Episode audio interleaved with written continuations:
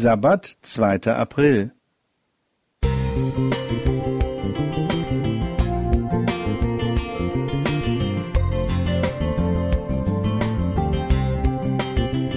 Ein kleiner Lichtblick für den Tag.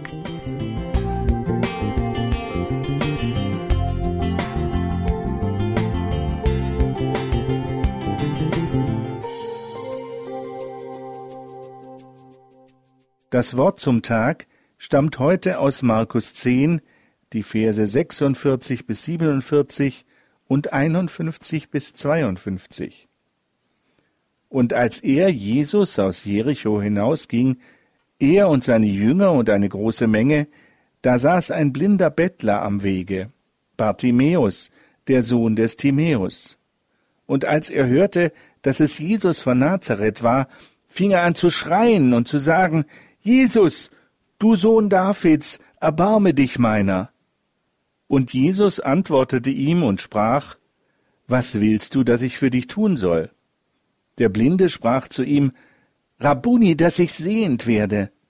Und Jesus sprach zu ihm, Geh hin, dein Glaube hat dir geholfen. Und sogleich wurde er sehend und folgte ihm nach auf dem Wege. Soweit der Text. Das letzte Wunder, das Jesus auf seinem letzten Weg nach Jerusalem vollbrachte, war die Heilung eines Blinden. Jesus fragte ihn ausdrücklich, Was willst du, dass ich für dich tun soll? Die Antwort des Blinden war klar, er wollte sehend werden. Jesus sprach zu ihm, Geh hin, dein Glaube hat dir geholfen.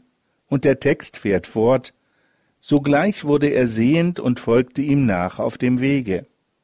Er ging mit Jesus nach Jerusalem. Und was erlebte er da? Gerade erst sehend geworden, sah er nun die Dunkelheit dieser Welt und das Sterben von Jesus. Was mutet Jesus denen zu, die sehend geworden sind?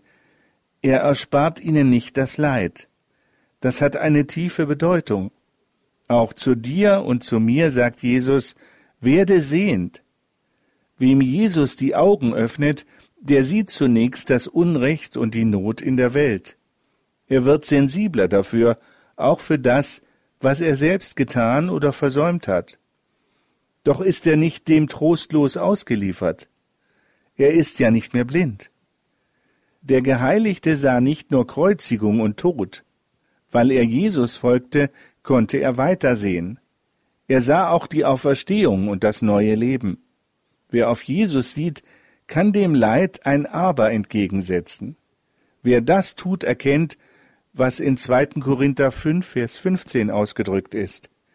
Er ist darum für alle gestorben, damit die da leben, hinfort nicht mehr selbst leben, sondern dem, der für sie gestorben ist und auferweckt wurde.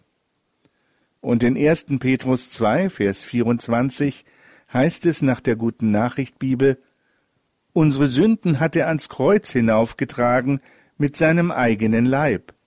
Damit sind wir für die Sünden tot und können nun für das Gute leben. Soweit der Text. Die Finsternis um uns ist nicht ausweglos. Das Leid der Welt ist nicht mehr hoffnungslos. Wer daran glaubt, hat eine neue Sichtweise, denn er weiß, auch wenn er die Dunkelheit selbst nicht beheben kann, kann er doch für das Gute leben und so etwas Licht in die Dunkelheit bringen. Lothar Wilhelm